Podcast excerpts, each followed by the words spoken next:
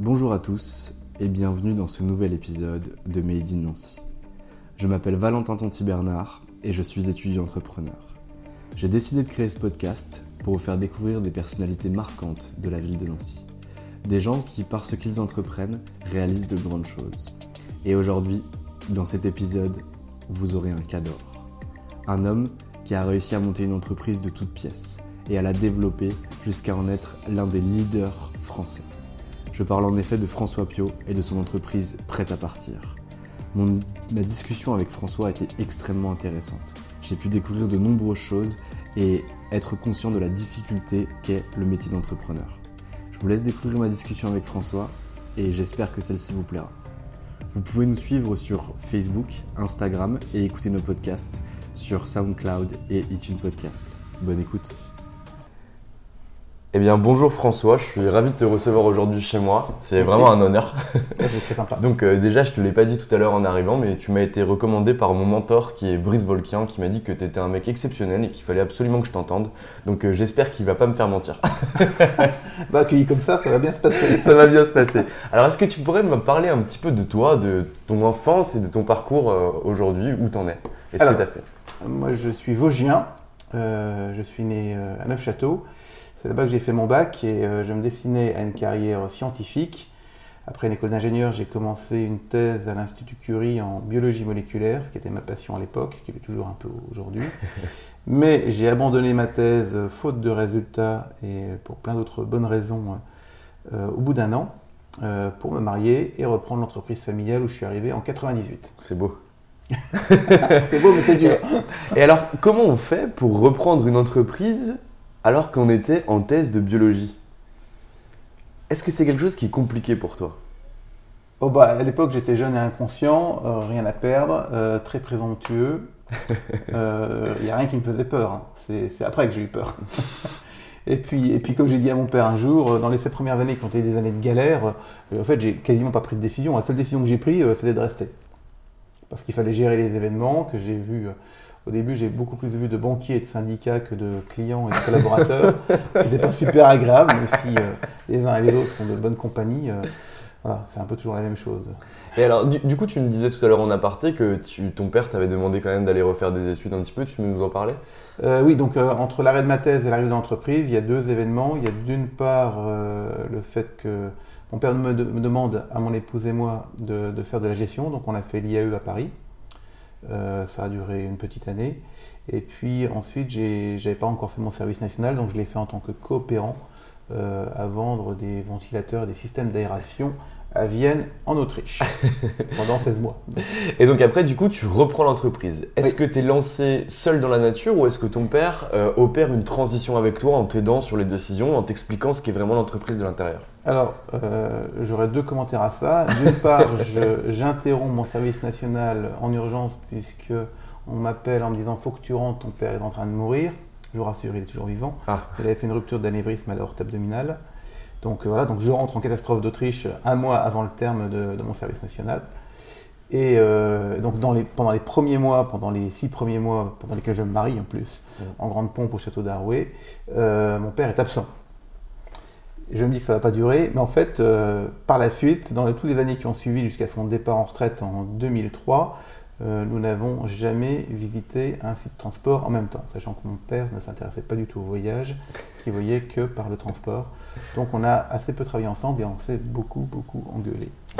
C'était compliqué. Oui, parce que travailler avec son père, c'est compliqué. Alors là, je, je, te rejoins à 100%. Moi, je, je serais un peu incapable de travailler avec mes deux parents. Impossible. Alors du coup, prête à partir, quand toi, tu récupères l'entreprise en 1998, mm. c'est une entreprise qui a deux activités principales. Tu peux un oui, peu... exactement. Prête à partir en 98, c'est du transport par autocar en gros du, transport où on emmène les enfants à l'école et du tourisme en autocar, et un petit peu d'urbain. Et un réseau d'agents de voyage d'à peu près 25 boutiques en, Lorraine et en Champagne. Euh, l'autocar à l'époque, ça doit être environ 600 véhicules et puis 700 personnes. Euh, par la suite, euh, on, a une reconversion douloureuse et, longue dans le transport régulier, c'est-à-dire qu'on fait de moins en moins de tourisme et de plus en plus de réguliers. Euh, convalescence qui se passe moyennement bien, puisque euh, en catastrophe, je vends les deux tiers de l'activité transport à Transdev fin 2004. Et en 2005, on se retrouve sur un périmètre d'à peu près 250 autocars, donc 300 personnes à la louche, et puis 25 boutiques, donc à peu près 120 personnes en agence de voyage. Ça, c'est 2005. Ouais. Et par la suite par la suite, euh, alors déjà la photo d'aujourd'hui, euh, le transport c'est 900 véhicules avec 1000 personnes à peu près. L'agent de voyage s'est bien développé aussi par croissance externe essentiellement, euh, donc avec une centaine de boutiques, essentiellement dans le Grand Quart Nord-Est, mais aussi un peu partout en France, à Paris, dans, le bassin nantais, dans, les Pyrénées. donc ça c'est pas mal développé. Et puis plein d'autres métiers que, j'ai commencé à a développé il y a, une dizaine d'années euh, sur trois axes. Le premier axe, c'était. Euh, alors, c'est pas une réflexion stratégique qui, euh, qui où je me suis pas dit un matin. je vais faire ça. Je vais faire ça. Non, c'était à chaque fois où je fonctionne aux rencontres et donc j'ai rencontré en, en 2007 un escroc qui m'a coûté de l'argent, mais qui néanmoins a eu le gros avantage de me mettre, de m'introduire dans les énergies renouvelables, ce qui est aujourd'hui une activité déjà que j'affectionne et qui, qui, est importante chez nous en termes de capitaux investis parce qu'on exploite aujourd'hui 3 hectares de panneaux solaires pour produire de l'électricité euh, entre guillemets verte, euh, 3 centrales hydroélectriques et puis euh, on est en train de construire une centrale de méthanisation avec les agriculteurs de Meurthe-et-Moselle. Donc tu es revenu vers le côté ingénieur que tu avais perdu. ça c'est le côté sympa et puis ça permet aussi de, de, compenser un peu du CO2, euh, du dioxyde de carbone qu'on émet dans nos autocars. Avec l'engagement d'être neutre en carbone d'ici 2025, ce qu'on devrait arriver à faire. C'est la première diversification importante puisque ça fait quelques millions d'investissements. Et puis ensuite, euh, je vous raconte l'histoire. deuxième, bah rencontre, deuxième rencontre, un jour ma femme revient des scouts, je ne vous ai pas dit, donc j'ai une femme et, cinq filles. J'ai six femmes à la maison, ça c'est assez merveilleux. c'est difficile ou pas C'est que du bonheur. C'est vrai. sauf avec les ados, mais bon. Euh, chacun a ses plaisirs. Euh, un jour, ma femme des scouts en me disant euh, J'ai vu le papa de Clotilde, il veut racheter une entreprise, appelle-le. Bon, je voyais vaguement qu'il était Clotilde puisqu'il était au scout avec ma grande. J'ai appelé Bernard, le papa de Clotilde, on a sympathisé, on a regardé quelques dossiers ensemble et au bout de quelques années, on a acheté une première entreprise. Je l'ai aidé en tant que minoritaire à acheter une entreprise d'entretien d'espace vert qui, dont le siège est à Luxeuil, en Haute-Saône, et qui s'est bien développé puisqu'aujourd'hui on fait 15 millions sur cette activité, on a racheté pas mal de boîtes et cela est à peu près 120, 130 personnes. Avec un gros client qui est la SNCF, puisque en fait on, entretient, c'est-à-dire qu'on désherbe, qu'on élague les abords de voies de, la SNCF sur le Grand Quart Nord-Est. Parfois on fait toute une ligne TGV, donc parfois on va jusqu'à Marseille. Bernard a acheté une deuxième entreprise il y a, deux ans, euh, puisque Bernard, lui, c'est un, enfant de la métallurgie, donc il est revenu aussi à ses premières amours. Il a racheté une entreprise de fabrication de véhicules industriels qui est dans l'Aube, à Vendœuvre-sur-Barse, qui s'appelle Barocline et qui construit des hydrocureurs. Alors, les hydrocureurs, euh, c'est pour être un peu, un peu imagé et vulgaire, c'est ce que j'appelle des pompes à merde. c'est eux que vous appelez quand vos égouts sont bouchés. Ça me parle plus. C'est un véhicule, c'est un châssis avec une citerne remplie d'eau dessus, et cette citerne bah, permet, de, grâce à une pompe, de, nettoyer les canalisations et puis de récupérer euh, ce qui en sort. Voilà. Euh, donc on construit une centaine de véhicules, ouais, 150 véhicules par an et on a l'appareil 120 personnes. La boîte s'est métamorphosée en deux ans. Bernard a voulu mettre une logique industrielle et c'est une boîte qui tourne, qui tourne bien aussi, en plein développement. Donc voilà, deux, donc deux entreprises avec Bernard que j'accompagne et c'est que du bonheur. Et puis troisième axe euh, de diversification, euh, mais probablement plus, on va dire plus logique par rapport à notre histoire, c'est que dans, ma première rencontre dans le photovoltaïque avec un escroc, euh, il y a eu un deuxième avantage, c'est que ça m'a permis de rencontrer euh, André Raoul, qui était lui aussi actionnaire de, cette start-up euh, qui, a fini, en liquidation après des, des, tourments boursiers. donc j'ai rencontré André qui est venu me voir avec un ami d'enfance à lui qui est Stéphane Thioli, donc ils sont venus me voir en 2013 en proposant euh, de faire du capital risque pour moi euh, et, en, me demandant de leur prêter 300 000 euros. J'ai dit oui, non pas parce qu'ils étaient jeunes, beaux et sympas et intelligents, ce qu'ils sont euh, toujours, peut-être un peu moins jeunes aujourd'hui, mais, mais on avait raté le, le virage du numérique sur la partie agent de voyage. Dans le transport, ça bougeait déjà beaucoup. Et l'idée était de, de, de, de, compenser ça, de rattraper notre retard et peut-être de prendre de l'avance par rapport à nos concurrents sur le numérique dans nos métiers. Donc l'idée c'était d'investir, de prendre des, tickets dans des startups en lien avec nos métiers au sens large, mobilité pour le transport, loisirs pour le voyage, environnement pour, pour l'environnement et euh, de, voir par le, par le filtre de ces start comment nos métiers allaient évoluer demain, vers quoi ils allaient évoluer demain, et euh, de, comprendre euh, comment on pouvait éventuellement adapter nos métiers traditionnels, parce qu'on fait des métiers simples, hein, nos métiers traditionnels à la modernité. C'est une aventure qui a, qui a, plutôt bien marché, qui s'appelle d'ailleurs Aventure aujourd'hui. Le fond s'appelle Aventure, comme quoi le mot est bien choisi, euh, puisqu'aujourd'hui c'est une quarantaine de startups euh, qu'on accompagne au quotidien. Donc on est, on est actionnaire de ces startups. On en héberge euh, au travers de quatre pépinières à peu près la moitié d'entre elles, une petite vingtaine, que ce soit à Gondreville, donc à côté de Toul, à Nancy, au Paddock et, à Paris. On a deux, deux, sites qui sont tous les deux à côté de la gare de l'Est et de la gare du Nord, euh, où on héberge donc ces startups et à qui on apporte des services, euh, que ce soit du conseil, on les aide dans leur, dans leur levée de fonds, on les aide à travailler leur, euh, leur sujet et puis leur, leur business plan et leur, leur, stratégie, parce que le start-upper, il est souvent tout seul. Surtout quand il fait une levée de fonds, là, il faut garder les pieds sur terre et puis pas, tout, pas tout brûler en quelques semaines. Donc euh, on, est, là pour les aider c'est vrai que aujourd'hui, au bout de six ans d'accompagnement de, ces startups, on constate qu'on a très très peu de défaillances. Sur 4 millions d'investis, on, a dû perdre à peu près 150 000 euros. Euh, et on a beaucoup de startups qui ont levé plusieurs millions, ce qui, est une énorme satisfaction. Ce, qui est, un bel avantage. Et alors, comment tu fais pour fonctionner au quotidien? Parce qu'on comprend que tu as énormément d'activités. Mm. Tu as investi dans énormément de structures. Mm. comment tu fais pour tout gérer? Est-ce que tu es quelqu'un qui est présent au quotidien ou est-ce que tu regardes ça à distance et que tu interviens uniquement quand tu as des difficultés? Comment, comment, tu fonctionnes? Alors, euh, bon, déjà, c'est sûr que je suis présent. Euh, mais je, suis présent sur les trois plans, hein, que ce soit le plan entreprise, le plan familial, parce que bon, euh, l'avantage c'est qu'avec six femmes à la maison, j'ai pas souvent besoin de parler. Quoi.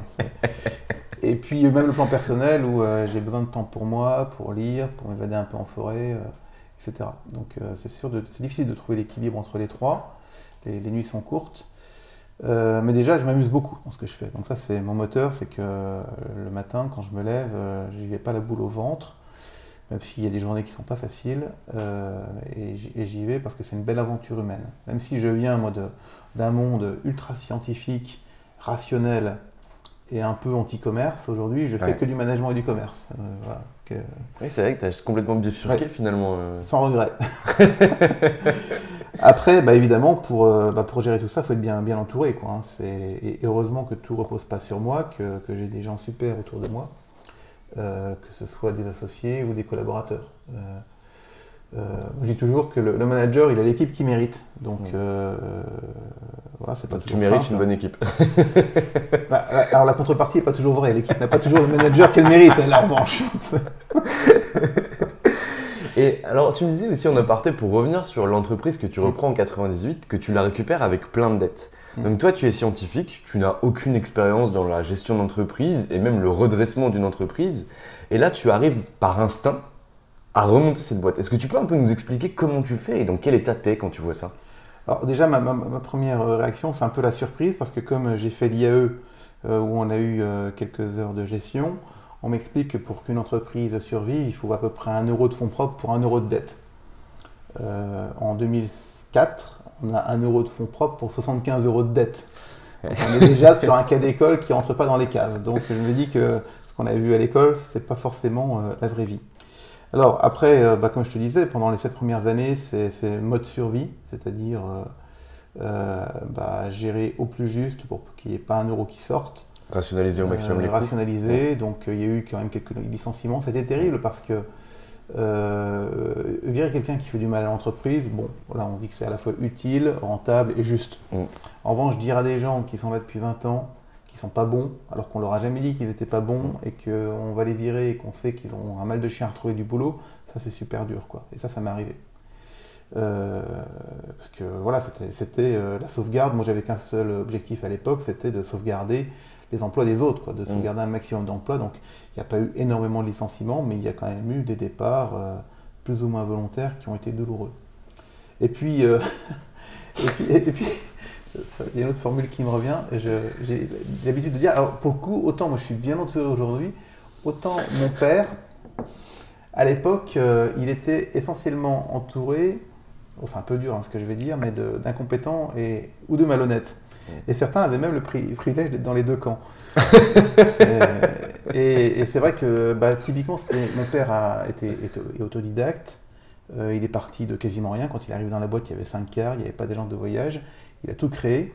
Et l'entreprise, elle a grossi, évolué bah, avec les gens qui, euh, qui, ont contribué à cette croissance et qui, qui l'ont aidé. Mais à un moment donné, euh, bah, il y avait, euh, il y, a, il y, avait un, défaut de compétences, pas un défaut d'énergie ni de motivation, mais un défaut de compétences dans, dans l'équipe d'encadrement, avec des, des, métiers qui avaient, qui avaient évolué. Et on était devenu, je pense, trop gros pour, pour, pour, pour, pouvoir gérer la taille. On a très très mal négocié les 35 heures chez nous. Euh, avec les conducteurs. Ah oui, parce que vous aviez connu le passage aux 35 heures. 97. Donc ça ça, ça, je pense que ça a beaucoup joué dans le fait que qu'on a, qu'on a, qu'on a eu des grosses difficultés au début des années 2000. À une époque où toutes les boîtes se portaient bien, à part les boîtes de l'Internet, il y a eu la bulle de l'Internet en 99-2000, mais globalement l'économie euh, tourne bien en 2000.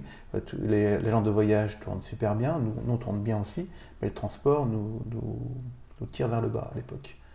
Euh, alors qu'on on est toujours à, cyclique, on est en, on est en contre-cycle par rapport à, nos métiers. Euh, aujourd'hui, on a une rentabilité qui est supérieure à la moyenne de, nos métiers. Euh, et quand ça va aller beaucoup mieux pour tout le monde, on sera probablement moins bon. on est, voilà, on, est, un ovni parmi le marché. voilà, on est, en, en, dehors des statistiques, c'est le signe noir. Et alors, du coup, tu me disais aussi que tu as fait un investissement pour acheter une activité de Talasso qui s'est aussi mal passée. Oui.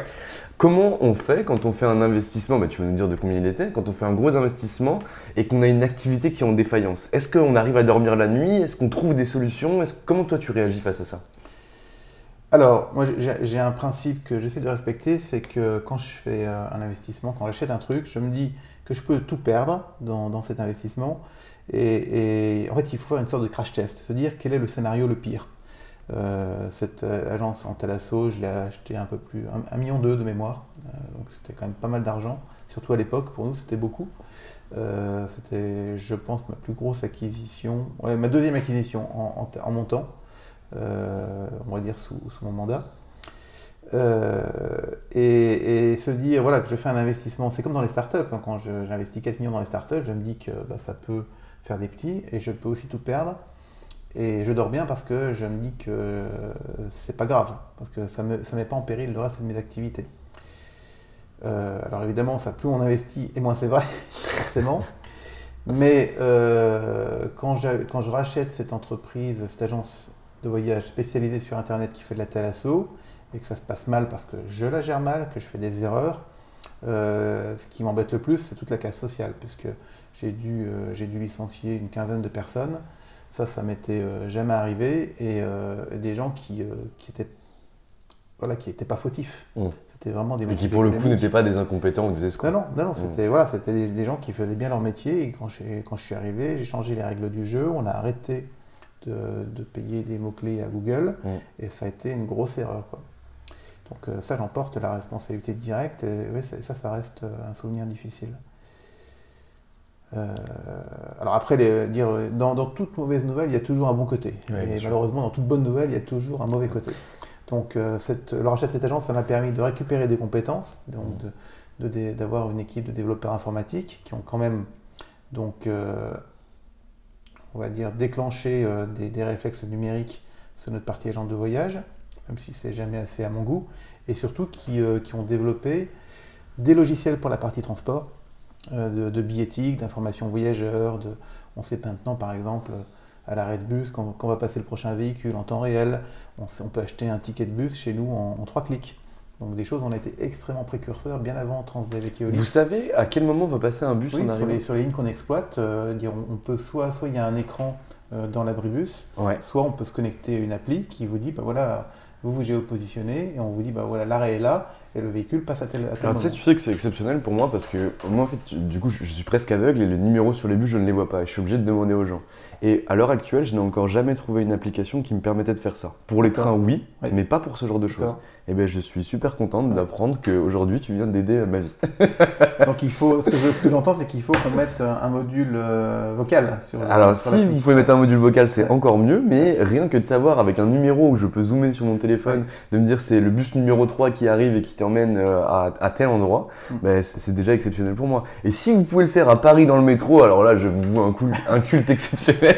Alors il y a un grand principe, c'est qu'on peut paramétrer euh, dans Google Maps les Ouais. lignes qu'on exploite. Ouais. Donc pour l'instant, nous ne sommes pas exploitants de lignes de métro, même Ouais. s'il il va passer en appel d'offres. hein. Ouais. Dans notre métier, ça bouge beaucoup et tout le transport de l'île de France est en train de passer en appel d'offres par tranche. Plutôt le, le terrestre sur route en ce moment, mais bientôt les, les lignes de métro et les lignes de RER. C'est quand même une énorme révolution dans notre métier. Ah bah, dire que, le- que la ligne 14, elle pourrait être exploitée par un Allemand ou un Anglais. Et euh, donc, euh, comme on ne peut paramétrer dans, dans Maps que les lignes qu'on exploite, pour l'instant, euh, voilà, c'est quand même assez limité. Mais, mais on a par exemple une ligne régulière entre l'aéroport d'Orly et puis les hôtels de Rungis, qui est, qui est gratuite hein, pour, donc pour, les, pour les clients des hôtels. Ouais. Donc il y, y a- il y a des écrans dans les hôtels, puisqu'ADP n'a pas voulu euh, installer d'écran chez lui. Et il y a l'appli euh, sur le quai de, le quai de bus euh, C'est vraiment bien fait. à Orly. C'est vraiment bien fait. Donc ça, c'est grâce à l'équipe de développeurs Ouais. que vous avez pu racheter l'entreprise de Toulouse. ouais. Ok. Et comment vous faites euh, Est-ce que vous avez des, des conseils à donner à des gens qui souhaiteraient entreprendre? Des conseils que vous vous appliquez ou des choses que vous avez pu vivre euh, grâce à votre expérience que vous pensiez complètement faux ou des choses vraies que vous avez trouvées fausses a posteriori et des choses qu'il ne faut pas faire ou qu'il faut absolument faire? Alors, euh, dé- dé- déjà chez nous, on, a, on, a, on cultive fortement le travail et l'humilité. Donc ça garantit pas le succès, mais ça aide. Mm. Ça, c'est la première chose. Euh, c'est vrai que moi j'ai une forme de phobie de, de l'orgueil. Alors que j'étais orgueilleux quand j'étais jeune. hein. Et, voilà. Moi, je le suis encore. J'espère que ça a changé. Euh, c'est, bah, de toute façon, c'est avec, les, oui, c'est avec la vie qu'on, apprend tout ça. Quoi. Euh, et, et en plus, c'est des choses sur lesquelles on peut facilement travailler. Quoi. Le travail et l'orgueil, clairement, c'est, c'est simple. Quoi. Enfin, c'est simple, si on, en- si on a la Si on motivation. a envie. C'est la première chose. Deuxième chose, c'est que il y a beaucoup, il y a, beaucoup de gens euh, expérimentés qui sont prêts à donner des conseils gratuits. Alors le problème, c'est de faire le tri entre les grandes gueules et ceux qui ont des vrais conseils à donner, quoi. Que les conseilleurs ne sont pas les payeurs. Donc euh, je pense qu'il est important pour euh, les jeunes et les moins jeunes qui veulent se lancer, parce qu'on a accompagné dans des créations de, de start-up des quadras, et c'est loin d'être les, les plus mauvais, hein, bien au contraire. Le profil idéal pour nous en tant qu'investisseurs dans une start-up, c'est la personne qui a déjà créé plusieurs start-up, qui s'est plantée plusieurs fois, qui a aussi eu quelques succès et qui, euh, et qui au bout de 10-15 ans de- de- d'expérience, crée une nouvelle start-up sur, un nouveau, sur une nouvelle idée. C'est le profil idéal. Euh, donc s'encadrer et savoir trouver des conseils gratuits et efficaces, ça c'est important. Euh, ce que j'ai remarqué aussi, c'est que quand on n'a rien à perdre, eh ben, évidemment c'est plus simple. Nous, quand on n'avait rien à perdre, qu'on était au bord du gouffre, bon, je pense qu'on était capable de, de- de travailler beaucoup plus et de façon beaucoup plus créative qu'aujourd'hui où on s'endort sur nos lauriers. hein, Voilà. C'est pas que pour le patron, ça. C'est Oui, le l'ensemble. Ouais. Que la boîte est grosse, elle est inerte, elle manque d'agilité.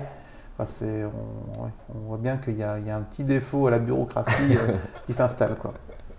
Et c'est vrai que c'est assez particulier parce que du coup, tu as des entreprises qui sont des startups de deux ou trois personnes, deux ou trois associés qui sont opérationnels dans l'activité. Et à côté, tu as deux mastodontes dans le transport et euh, dans, le, dans, le, dans le tourisme. Et donc, du coup, le- l'ambivalence entre les deux sociétés avec euh, la rapidité que devrait avoir la startup et l'inertie que doit avoir le gros groupe, tu dois être un peu. euh, Alors déjà, on- en fait, c'est un gros réseau de gens de voyage, mais c'est une centaine de boutiques avec trois personnes dedans. Ouais. Donc on est toujours sur des toutes petites équipes. Et euh, ça, ça facilite. Cha- chaque agence est un centre de profit avec son compte d'exploitation chaque mois. Et euh, le, compte d'exploitation, c'est un vrai levier de management. Donc les, gens sont hyper responsabilisés. Euh, moi, je, m'inspire beaucoup d'un modèle qui est celui de, Jean-François Zobrist, qui était le patron de Favi, qui est une entreprise de métallurgie du nord de la France. Un truc clairement pas sexy, mais qui, qui est hyper performant. Et puis c'est un gars formidable. Il y a plein de vidéos de lui sur Internet, c'est apparenter l'entreprise libérée, qui est un concept très à la mode et un peu galvaudé. Mais euh, les vidéos de Zobrist sur Favi, c'est des trucs exceptionnels, c'est drôle et plein de sagesse. J'ai à voir ça. Euh, donc déjà, euh, côté transport et voyage, et même transport, on, c'est sûr que c'est 900 cars, mais c'est plein de sites avec une cinquantaine de véhicules, donc des 75 personnes sur un site, ça reste relativement familial. Et ça, je suis attaché à ce côté proximité de management, familial, bienveillance, c'est-à-dire que les gens ne sont pas des numéros, on prend du temps pour les écouter, pour comprendre euh, leurs problèmes, etc. Euh, mais tu as raison, euh, il y a un vrai enjeu pour se faire parler le monde des startups et le monde traditionnel. Donc on essaye de créer des, points d'adhérence, de faire des rencontres entre des start qui viennent pitcher devant des agents de voyage. ce qu'on propose à nos start aussi, c'est que nos métiers, nos entreprises soient des laboratoires pour tester des concepts. c'est vraiment cool ça. C'est cool, mais c'est compliqué à mettre en place. Hein. Il y a, tout, y a, c'est sûr que c'est, on a l'impression d'être dans deux mondes différents. Mm. Euh, je vais te donner un exemple tout bête. Dire je, je ne sais pas comment convaincre mes agents de voyage qu'ils peuvent facilement faire parler de l'entreprise, de leur service et d'eux sur Facebook. Donc chaque agence aujourd'hui a plus ou moins une page Facebook qu'ils animent de façon très, euh, très plate avec des promos de voyage. Mm. Et rares sont les équipes qui, osent parler d'elles, qui osent parler de leur métier, de leur savoir-faire, de, toutes les, de tous les services qu'elles peuvent apporter à nos clients. On pourrait même imaginer qu'elles racontent des anecdotes sur comment elles ont résolu le litige d'un client qui était coincé mm. à l'autre bout du monde à cause d'une grève ou d'un ouragan, de façon anonyme bien entendu. Et ça, elles n'osent pas n'ose pas le faire. alors du coup, c'est quoi? C'est un, déficit de connaissance de l'outil? C'est un déficit de formation? Pas tous les prétextes sont bons. D'accord. Non, il y, a une forme de peur. Et alors, est-ce qu'on pourrait imaginer peut-être un, détachement d'un start-upper que vous avez chez Venter dans une des agences qui leur donne un peu de leur temps pour les aider et les accompagner sur Facebook pour qu'ils puissent, grâce à sa jeunesse et grâce à la compétence qu'il a acquis sur un réseau social, mm. le proposer à quelqu'un? Et d'un autre côté, un détachement d'une personne qui travaille dans une agence de voyage, dans une start-up, pour apporter son expérience et sa connaissance du marché, du milieu, etc. C'est quelque chose qui est possible, ça, ou c'est compliqué? Alors bien sûr, bien c'est une bonne idée. On va, alors justement, on va faire un premier test là, puisque on, a, on, est en train d'industrialiser et de, faire de gros investissements en techno sur la partie voyage d'affaires, en particulier à, Nancy et Besançon. Et je viens d'embaucher un gars qui a travaillé dans une start-up qu'on a accompagnée, qui était Fetch. Ouais. Euh, donc il commence là la, la C'est qui du coup euh, Nicolas Gautry. D'accord. Je ne sais pas si tu le connais. Ah, moi, je l'ai rencontré il y a. Je ne le connaissais pas d'avant. C'est grâce à, Célia et Nicolas que, Nicolas a répondu à notre annonce et ça a été un coup de cœur pendant le pendant l'entretien. Donc, euh, donc, voilà, on va avoir une première passerelle entre euh, le nouveau monde et, l'ancien monde, sachant que bon, euh, nos clients ne s'en rendent pas compte, mais on, fait aujourd'hui Internet est omniprésent dans le voyage. Hein. Sans Internet, on ne ferait plus rien. Ah bah. Ça c'est sûr. Et il y a beaucoup beaucoup de techno et on a des besoins de développement, des besoins de, de faire se parler différents systèmes d'information. Enfin, c'est complexe. C'est complexe. Donc ça, donc dans un sens. Dans l'autre sens, avoir des agents de voyage qui viennent euh, témoigner euh, de leur expérience auprès des startups, on, le fait, oui. Il y a, on a des start qui sont venus interroger nos, agents, nos conseillers vendeurs, pour voir comment se comportaient les clients, qu'est-ce qu'ils attendaient. Est-ce que on a, on avait votre Trip qui, euh, qui teste de la location de vannes, mm. donc qui a rencontré nos, vendeurs pour voir, eh ben, déjà, est-ce que vous avez des demandes pour ce type de, de service qui est nouveau? Et donc en effet, on a des demandes aujourd'hui de location de camping-car, mais aussi de vannes. C'est Jean-Baptiste et JB qui fait. Une demande qu'on ne savait pas comment, euh, comment, euh, comment satisfaire. Quoi. Il y a un autre exemple qui est tout bête. Moi, j'ai eu le cas en début d'année. J'allais visiter mon agence de Lyon. il y avait un congrès euh, de, cuisiniers à Lyon à ce moment-là. Et le, premier hôtel que mon agence me trouvait, c'était un Mercure hors de prix, loin de l'agence. J'ai dit, mais est-ce que vous avez pensé à Airbnb? Ah bah non, Airbnb bougez pas, je me débrouille. Donc j'ai trouvé un Airbnb trois fois moins cher que le Mercure, à deux pas de l'agent, dans un petit studio sympa, dans un immeuble authentique, confortable, proche et tout et tout. Euh, et, voilà, mon rêve, ce serait que mes, vendeurs bah, pensent à Airbnb et à toutes les solutions de, voyage collaboratif qui existent. Euh, ils pensent davantage et pas seulement quand le client demande, quoi. Pas seulement on sera dans le matin, quoi. Oui, qui est déjà. Mais alors, parce que du coup, mais parce que vous me disiez tout à l'heure que. Enfin, tu me disais, pardon, moi tu me disais tout à l'heure que tu étais rémunéré par tes fournisseurs. Et aujourd'hui, Airbnb, comment tu pourrais être rémunéré du coup là-dessus? Alors, on est exactement dans le schéma, le même schéma quand, quand EasyJet euh, a commencé à se développer. Ah oui, d'accord. Euh, EasyJet, au début, euh, les agents de voyage ne voulaient pas travailler avec la compagnie EasyJet parce que déjà EasyJet ne versait pas de commission aux agents de voyage, alors qu'à l'époque Air France le faisait. Donc là, je te parle de, des années 90. années 90. Euh, on va à la fin des années 90, où EasyJet commence à monter en puissance. Euh, en particulier, EasyJet s'installe à Mulhouse avec à l'époque 5 appareils qui dorment le soir à Mulhouse, ce qui est énorme en termes d'offres. et les agents de voyage étaient un peu démunis. Donc nous, bah, dès le début, je leur ai dit, bah, écoutez, c'est compliqué de le vendre parce qu'il n'y a pas de commission, et puis en plus, il faut mettre sa carte bleue. Pas de problème, on va mettre une carte bleue dans chaque agence, et on va vendre de l'EasyJet. Parce qu'on peut récupérer des billets pas chers à proposer à nos clients, et tout l'argent qu'ils vont économiser sur le vol, bah, ils vont le remettre dans l'hôtel, ou, d'autres choses sur place. Donc, nous, en termes de revenus, eh ben, on va construire notre voyage, et puis on arrivera à en vivre. Euh, mais on était des, extraterrestres dans la profession. Euh, jusqu'il y a Encore l'OVNI. exact, toujours l'OVNI. Toujours précurseur ou, planté. Ou retardataire. et, euh, et, à l'époque, on est, on est quasiment le seul agent de voyage. je me souviens, nos, concurrents, ils ne vendaient pas EasyJet, ils renvoyaient les clients sur Internet. Et puis, les clients avaient peur, enfin les agents de voyage avaient peur qu'EasyJet annule, soit en retard, etc. Que c'est une compagnie qui n'avait pas vie en Suisse. Donc on ne savait pas comment ça allait se passer, mais ça s'est toujours bien passé. Et euh, EasyJet, euh, donc à l'époque, ne commissionnait pas. On était à la fin des années 90. Quelques années plus tard, 2004, alors ça c'était un phénomène mondial, mais les agents de voyage euh, n'ont plus été commissionnés par les compagnies aériennes. Il faut savoir qu'en 2004, on touchait encore un peu plus de 7% sur les billets d'avion, ce, qui était, ce qui était énorme. Hein. Ce qui, ce qui était pas Là où EasyJet et les compagnies low cost, de façon native, ne versaient rien. et, et, et alors dans la tête des agents de voyage, euh, ça n'a pas changé les choses. C'est-à-dire qu'avant, ils me disaient on vend pas EasyJet parce qu'ils ne commissionnent pas. Et ils nous le disaient encore après. J'y mets. Les autres non plus. Les autres non plus.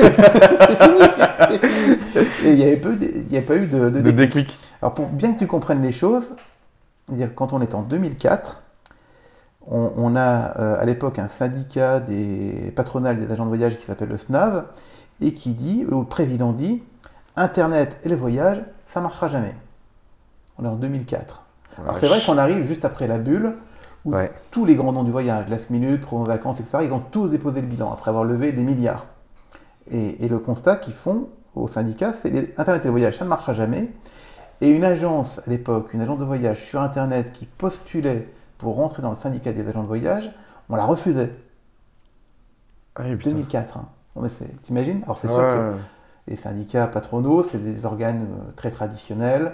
Euh, des associations. où en effet, il y a beaucoup de retraités.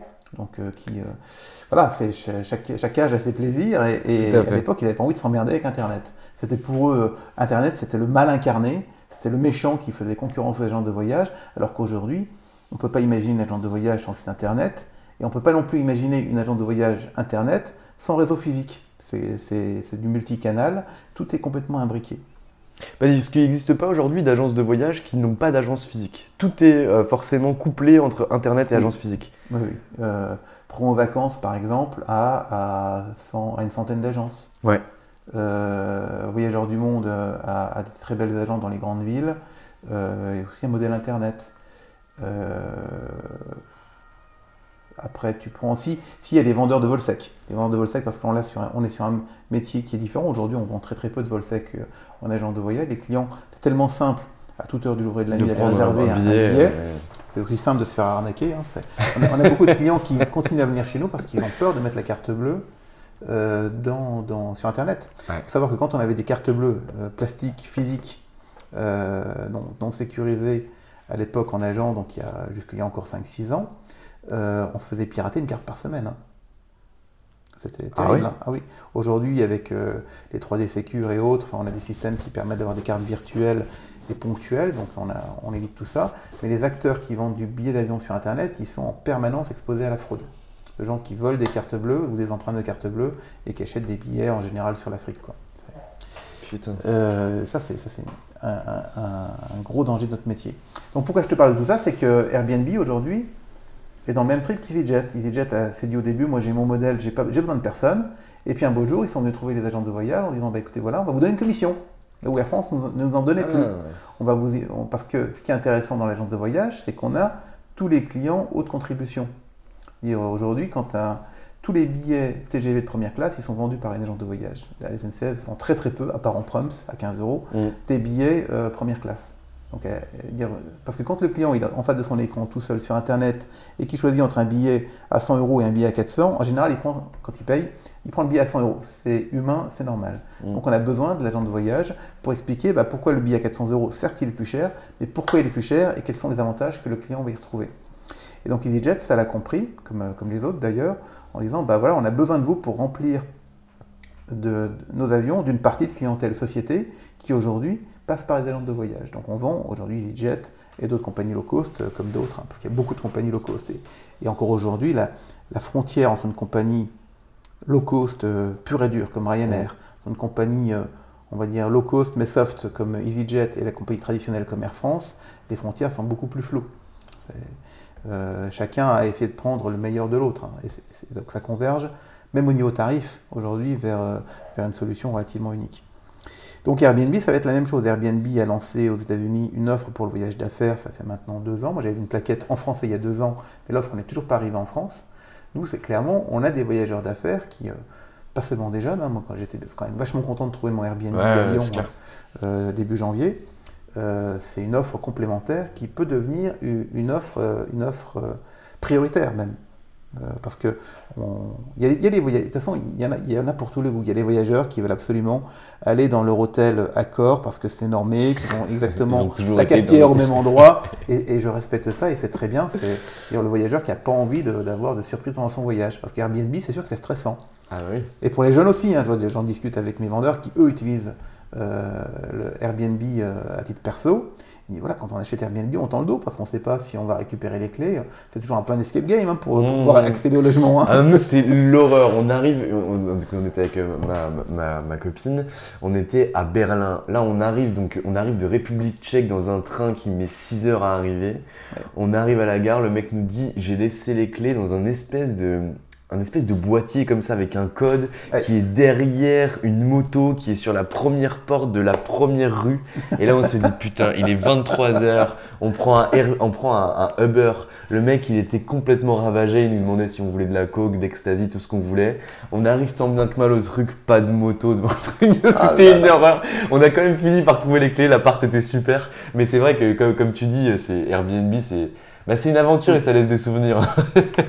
Alors c'est une aventure, mais moi combien de fois ça m'est arrivé déjà de me présenter à l'hôtel qui m'a dit que ils n'avaient pas ma réservation parce que l'agence avait merdé. Bon, il se trouve que l'agence, je la connais bien et je sais qu'elle avait fait son travail. Ouais. Mais que par chance, évidemment, il y avait une chambre de libre. Et puis combien de fois j'ai été planté, euh, à- en général à Toulouse, euh, par une compagnie traditionnelle qui euh, voilà, qui n'a pas volé et qui m'a qui m'a laissé planter là-bas. Ouais, Les impondérables en voyage, c'est tout le temps.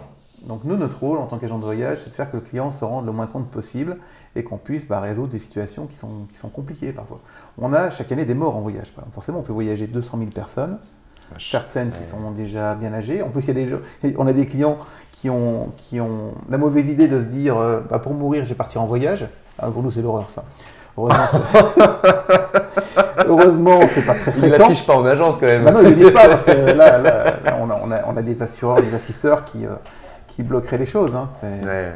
euh, donc voilà, on, on a, on, on- on- on est souvent, dans, on est beaucoup dans l'accompagnement et l'écoute de nos clients euh, parce que a- le, le client a une relation très empathique avec son agent de voyage. C'est- du niveau euh, du médecin presque. Ouais. On a changé plusieurs fois d'enseigne, hein, parce que moi quand je suis arrivé ça s'appelait Voyage Respo, les anciens s'en souviennent encore, pour quelques-uns. J'ai tout mis sous marque prêt à partir euh, en 2000 à peu près, ou 2001, y compris les autocars.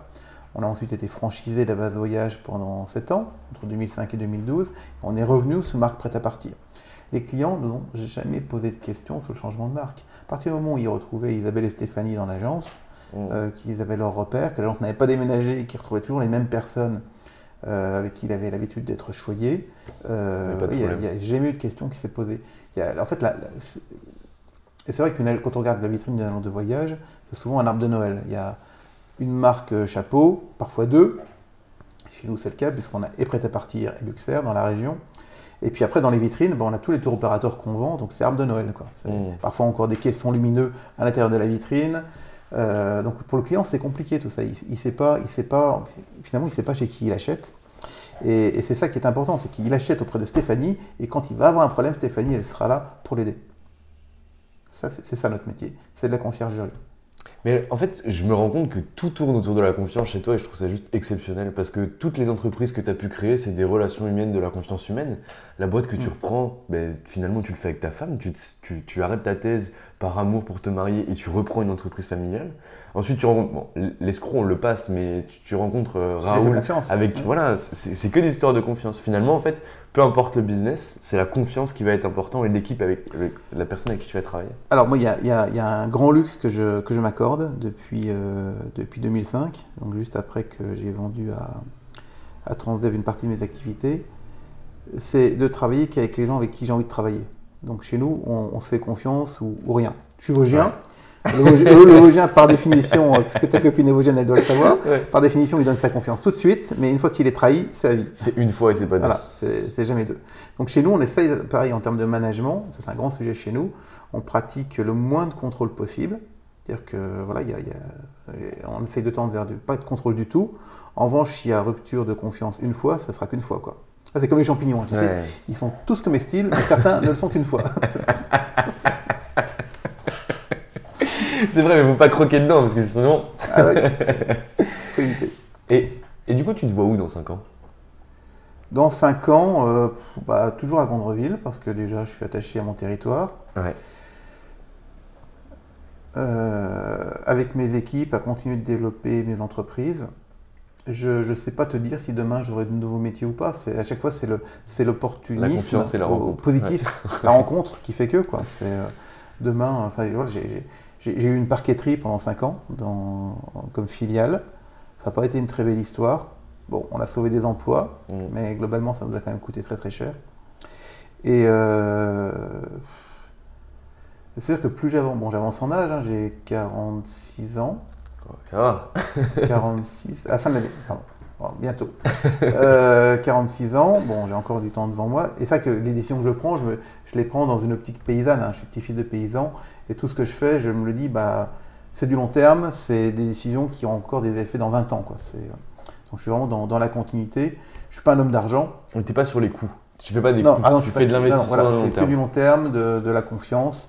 Alors ça, ça, ça a tendance évidemment à, à, à éviter à ce qu'on fasse des, des coups d'éclat. C'est-à-dire, euh, c'est vrai que je ne suis, pas- je suis pas un très bon communicant. Mm. Euh, Le prêt-à-partir est relativement discret. On est quand même 1200 collaborateurs dans le groupe et, euh, et voilà, on n'a pas la, la médiatisation qu'on mérite ou qu'on devrait subir, je ne sais pas. C'est une volonté de ta part ou c'est quelque chose que. De rester dans l'ombre Parce que j'ai un, tr- un très bon ami qui, s'appelle Salah Hamida.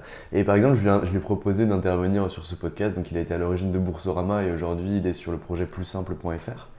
Et il me dit Je le fais pour toi si tu veux que je le fasse, mais moi j'aime bien que personne me connaisse, j'aime bien faire mon truc de mon côté, que personne m'embête. Est-ce que c'est la même chose pour toi ou est-ce que c'est un peu. euh, Non, non, on- non, objectivement non, parce que je suis assez cabotin. hein. Moi, à chaque fois qu'on m'appelle pour, euh, pour parler, bon, comme aujourd'hui, ou, ou pour participer à une table ronde d'une banque lors d'une assemblée générale, j'adore faire ça. C'est Ouais. agréable. Après, euh, c'est sûr que je je, je, je- je fais pas de pub. Je ne me mets pas en avant. De toute façon, prêt à partir, c'est une réussite collective. Euh, moi, j'ai été un maillon par- parmi d'autres. hein.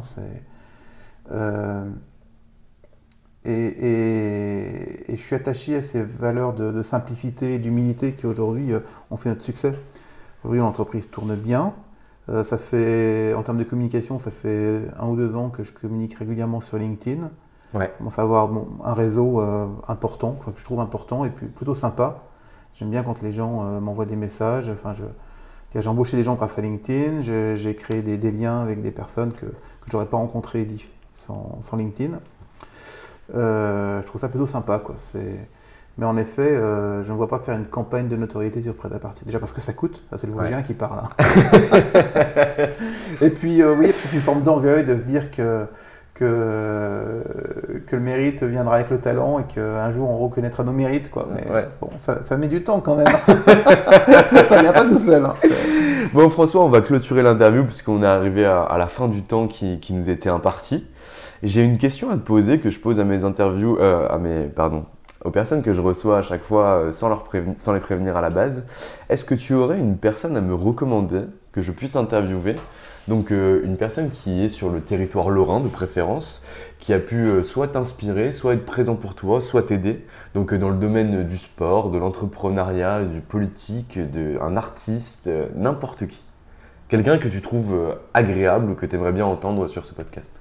Alors je pourrais citer plein de noms, mais il y en a un qui me vient de façon évidente et de façon immédiate, un gars que j'adore, c'est Renaud Michel, le, le DG de l'OHS, l'Office d'hygiène sociale, Ouais. une très belle association de 2000 personnes. C'est un gars que, que j'adore parce qu'il est euh, à la fois humain, euh, pragmatique, euh, humain et humaniste. Donc Renaud Michel, sans, sans hésiter. Sans hésiter. Et ben ça c'est beau parce que j'ai jamais eu ça. Tout de suite je l'ai. Euh, tu comprends, tu comprends. Et là, alors Renaud Michel, si tu entends ça, euh, c'était avec le cœur et avec la tête. Et ben écoute euh, François. Ah non, je vais te demander un dernier truc. Est-ce que tu aurais une adresse email à laisser à, à nos auditeurs, soit pour venir travailler chez Prêt à Partir, travailler avec toi, te proposer une opportunité, donc une adresse professionnelle de préférence, euh, ou, c'est pas possible? Oui, c'est possible. En plus, je réponds à tout le monde. hein. Il y a- Super. C'est systématique, je mets un point d'honneur à répondre à tout le monde. Donc mon adresse c'est f comme François, P-I-O-T, arrobase prêt à partir, P-R-E-T-A-P-A-R-T-I-R.fr. Donc FPO sans point. Super. Et, Et puis sinon il y a le compte LinkedIn qui est aussi simple. voilà. c'est plus simple aussi. Eh bien écoute François, je te remercie, c'était vraiment super instructif. Je suis vraiment content que tu, tu sois venu et puis euh, j'espère très vite te revoir. Merci Valentin, c'est un plaisir aussi.